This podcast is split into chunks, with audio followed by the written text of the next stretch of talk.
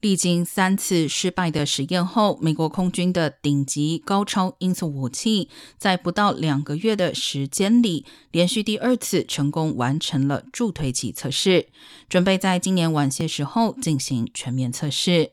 高超音速武器在高层大气中的飞行速度超过音速的五倍，约为每小时六千两百公里。中国和俄罗斯已经拥有这种能够以极高速度飞行的高机动性武器。